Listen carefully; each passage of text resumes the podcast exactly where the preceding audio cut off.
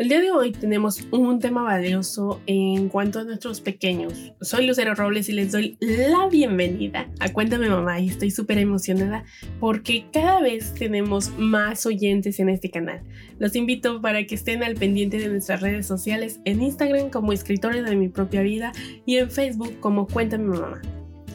Mando un saludo a todo el auditorio que nos escucha y principalmente a quienes nos están escuchando desde Colima, Tamaulipas, Ciudad de México, Querétaro, San Luis Potosí, Puebla y desde luego todo el estado de Jalisco. Todos ellos de nuestro queridísimo país, México, que sin duda están fieles, fieles, fieles a este programa. Y sin más por el momento, pues comenzamos.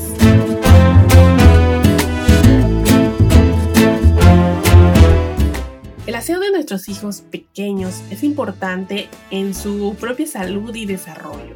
Y es un tema que, pues como el título lo dice, aseo de cajón. O sea, tiene que ser de diario.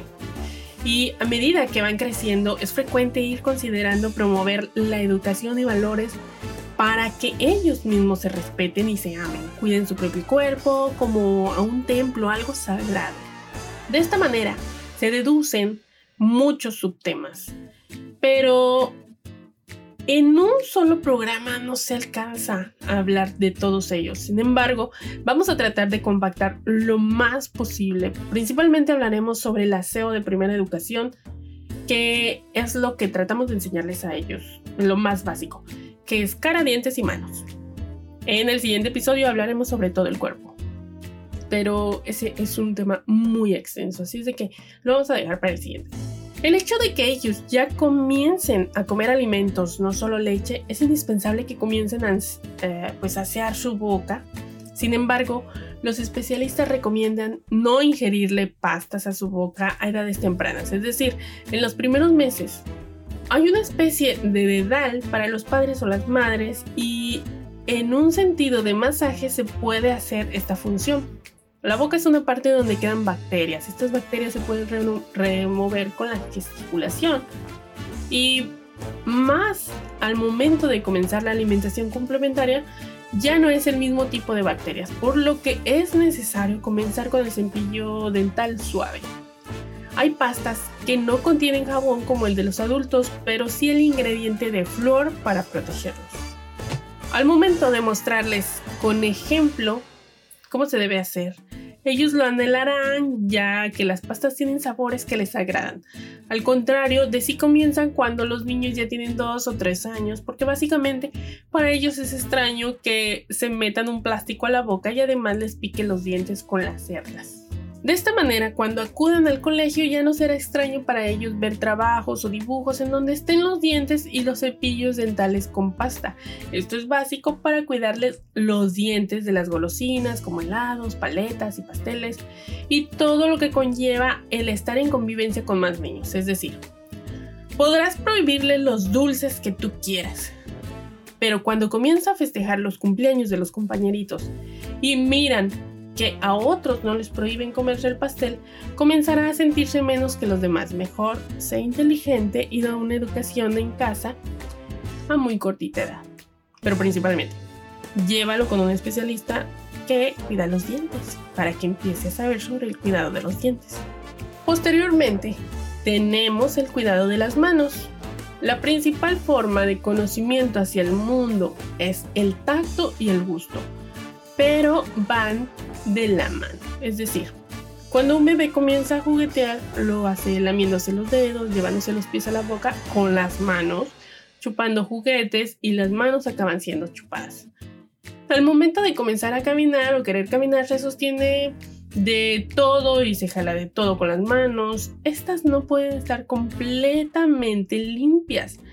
Así es de que, pues, todo cuanto toma, todo cuanto toca, son superficies que no están limpias.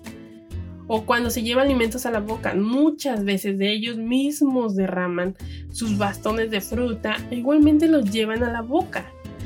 No les importa si tocan el suelo, la tele del sillón, la tela de la silla de auto. Ya un poco más grandes provocan gozar de tomar el agua en piscinas o en sus baños diarios y llevar el agua que quede en la piel de su, mano a la boca, etc.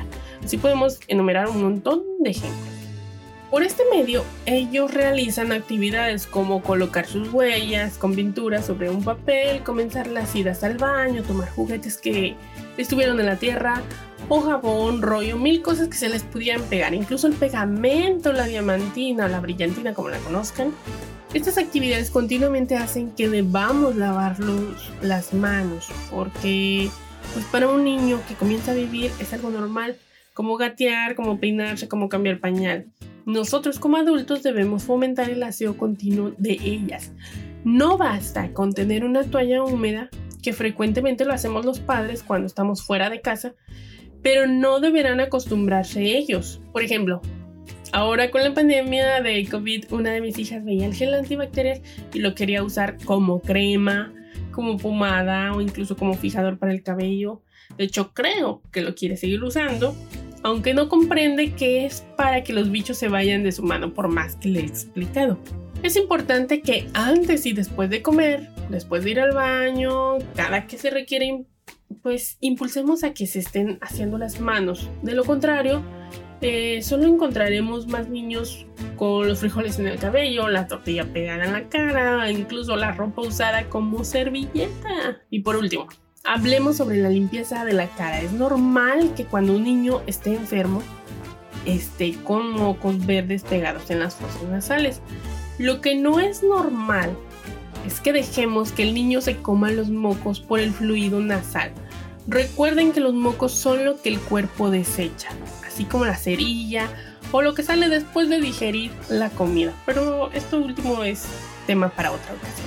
Las lagañas, chele, chinguiña, pitarra o pitaña, como la conozcan, muchas veces son ocasionadas por las enfermedades, pero otras no. Generalmente es la suciedad que desaloja nuestros ojos durante el tiempo que permanecen cerrados como, o más bien perfectamente, o exactamente, como un lavado de ellos mismos. Algunas están muy pegadas, otras suavemente se van, pero es importante que antes de lavarnos la cara por las mañanas retiremos de forma consciente y ordenada estas lagañas. Lo digo así porque muchos niños en sus primeras ocasiones que ya son conscientes se asustan o nosotros somos muy bruscos. Pero explicando de forma paciente, ellos comprenden y sin, pensarlo, ellos solitos te dicen a ti como padre que las tienen porque las sientes. Las retiramos y posteriormente les lavamos la cara. Llega un momento en el que ellos son conscientes también de que deben de lavarse la cara y las manos se sienten sucios, quieren despertar, se sienten relajados o descansados con un simple lavado de cara. Además, la mayoría de las veces retiramos la comida que queda embarrada en sus mejillas o en su barbilla, en las cejas, en la nariz y hasta en los ojos o por las orejas. Antes de ir al colegio, si los bañas por la noche, es importante hacer el aseo para retirar las lagañas e incluso se sentirán más despiertos para ir con energía a clases. Y no olvidemos por decir que muchos niños todavía babean y también les queda el residuo durante las noches.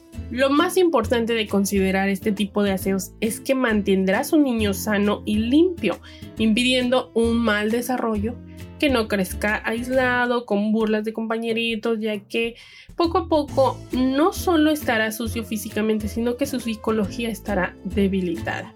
Evitemos ser malos padres porque es parte de nuestra responsabilidad revisar cómo van a la escuela o cómo sale uno a la calle y pues más que nada cuidemos. En el siguiente episodio vamos a tratar sobre el aseo corporal, sus miedos y nuestros miedos desde luego. Me despido hasta el siguiente y como siempre, edúquenlos, edúquense, conózcanlos y conózcanse. Soy Lucero Robles y me da un gusto que estén creciendo cada vez más en esta comunidad ocupada por las relaciones sanas entre padres e hijos. Bye.